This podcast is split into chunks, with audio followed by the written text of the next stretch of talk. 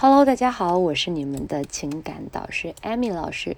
今天呢，我们还是继续来聊一聊让聊天的话题源源不断的一些小干货。上一篇呢，我跟大家分析了一下如何才能让聊天的话题源源不断。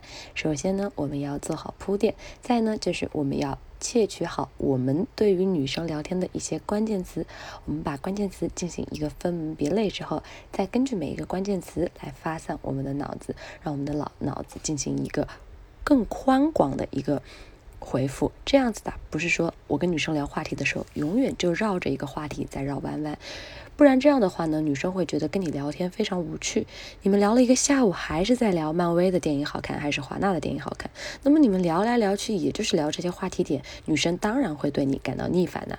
今天呢，我们再来聊一下如何让聊天的话题源源不断。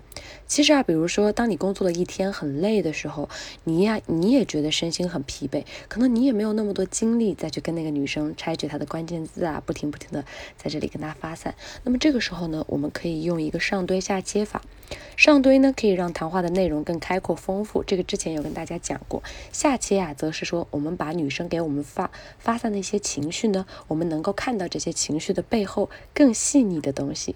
因为啊，我们每次聊天的时候，其实就是一层又一层的情绪价值的一个传递。平行则是找到更多的选择，看到更多的可能性。什么叫上堆呢？其实啊，就是指的是我们有一个总结性。下接呢，就是说我们把女生给我们讲的一些话题，慢慢慢慢的细分到更加细的层面上去。所以啊，其实这些方法只要用对了之后，你就会发现，不管女生和你聊什么，你都能够接招，而不是像之前一样，女生跟你说什么，你都觉得。现在我这样回复会不会很奇怪？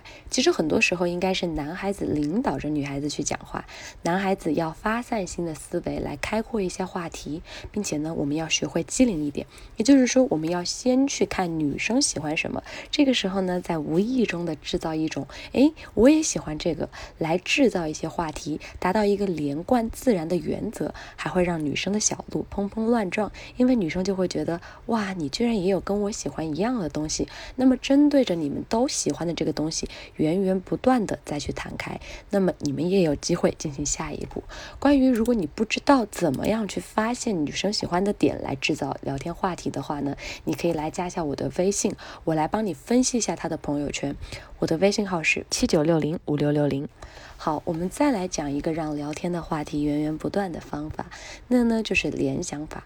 其实啊，联想法是一个之前心理学的一个游戏，也就是说，当你看到什么词语的时候，你可以联想到什么事情，从这个事情呢，我们又可以联想到什么经历，从这个经历啊，我们又可以联想到什么一段故事啊，这样子的一些事情，或者说一些人生的感受。其实啊，当你运用联想法的时候，你就会发现，你的脑袋就像一个。嗯，闸门被打开了，你有很多想要分享的东西。那么这个时候我们要注意呢，就是你想要跟他分享什么的时候，不要太多的去表露自己的心态，而是说我们要制造话题，而不是说说开我们一个人的演讲会，对不对啊？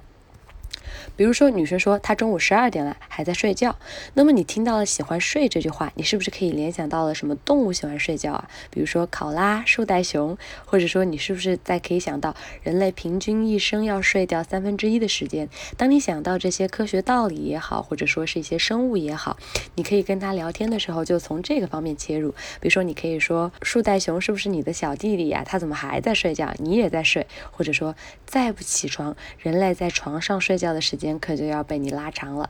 你可以用这样一些站在别的角度上的一些句子来跟他聊天，那么这样的话也能让他觉得更加的可爱和亲切。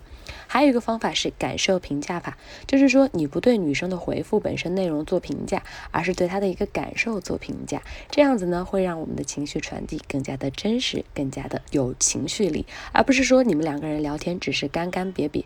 所以啊，能让我们的话题源源不断的方法，还是要多下心思。多去了解女生，才能因材施教，对不对？好，今天的话题呢就分享到这里了。如果你还没有听懂的话，可以加我的微信，我来帮你们想一些让你话题源源不断的方法。我的朋友圈呢会给你们发一些聊天技巧，也些也有一些快速吸引女生的方法。微信号是七九六零五六六零，有任何的问题都可以在微信上私聊我。再说一遍，七九六零五六六零。今天的课堂就到这里了，我们微信上见。